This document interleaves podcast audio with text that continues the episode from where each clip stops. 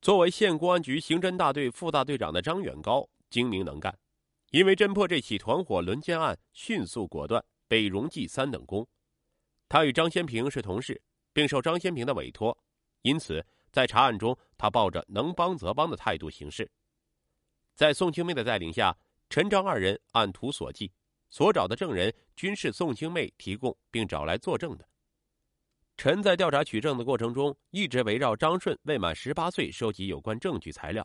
而对张顺已满十八岁的证据收集却未做考虑。二月二十四日。陈志林、张远高等人从外地复核张顺年龄问题后，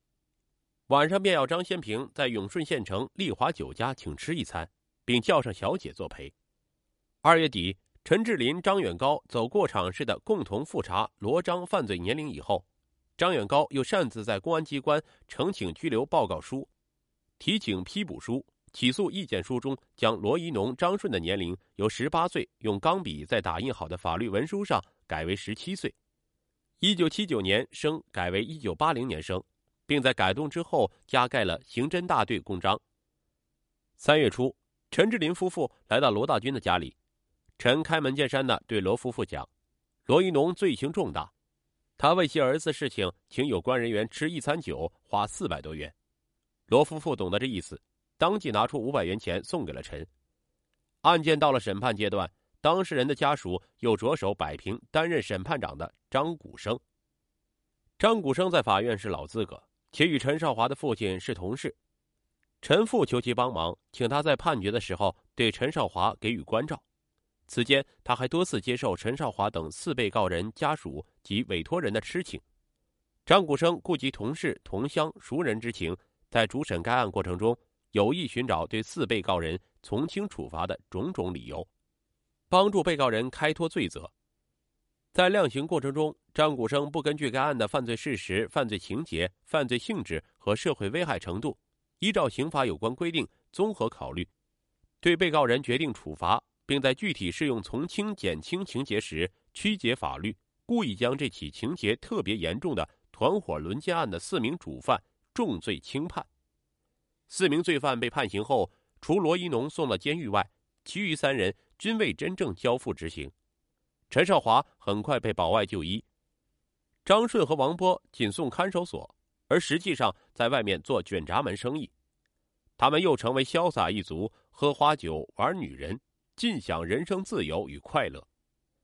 王妮的家人锲而不舍的上访告状，最终引起了高层的注意。一九九九年初，全国政协办公厅信访办、全国妇联等单位。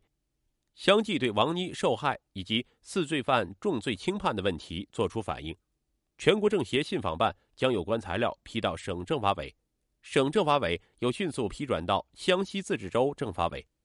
州政法委书记向厚兴看完材料后大为震惊，怒不可遏，立即作出批示：此事必须认真调查，一查到底。案子已经通了天，永顺县委感到了问题的严重性。县政法委迅速责成公检法三家抽调得力人员，组成联合调查组，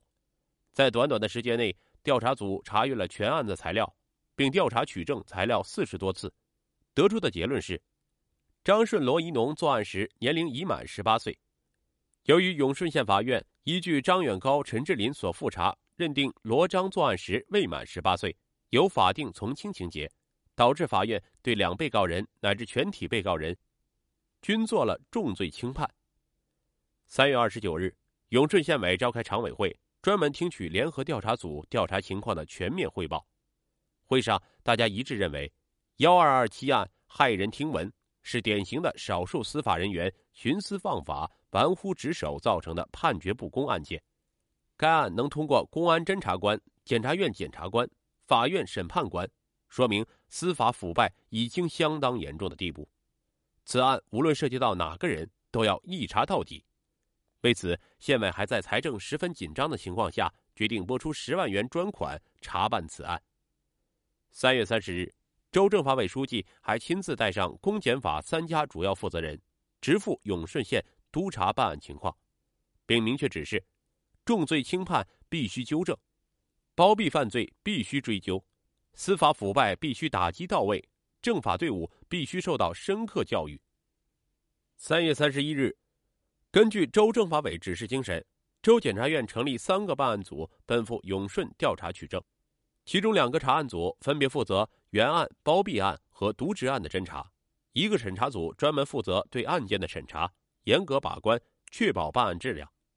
省检察院副检察长陈祖吉、王琴生等人也专程到自治州永顺县督查指导办案。七月十六日，幺二二七特大轮奸案以及由该案牵扯出来的包庇案、渎职案全部侦查终结。移送湘西自治州检察院刑二科审查起诉。一九九九年九月十六日，永顺县人民法院再次开庭审理幺二二七案。十月十五日，宣布判处罗一农死刑，张顺死缓，陈少华有期徒刑十五年，王波有期徒刑十年。此案带出的包庇案、渎职案，不日将在自治州人民法院开庭。等待玩法的被告人的是法律严正的惩罚。陈志林、张远高、张谷生等人均为政法系统中的业务骨干，他们当然知道徇私枉法的后果，但他们无视这可能发生的后果而一意孤行。众多的原因中，根本的一条是他们忽略了法律的威严。州政法委书记向厚兴深有感触地说：“这是一起严重的司法腐败案件。”除重罚轻判的刑事案件外，还牵涉到包庇案、渎职案，涉及面及人员之广，骇人听闻。我们一定要严格依法处理此案，并以此作为反面教材，教育全体政法干警：法律尊严不可亵渎。